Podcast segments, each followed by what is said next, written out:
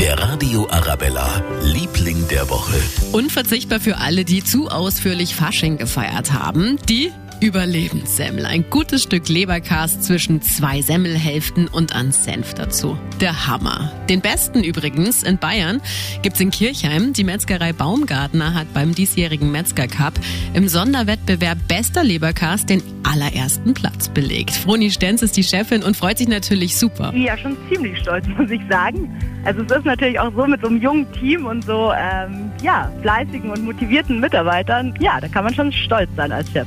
Überreicht wurde der Titel übrigens von Starkoch Alfons Schubeck. Der Radio Arabella, Liebling der Woche.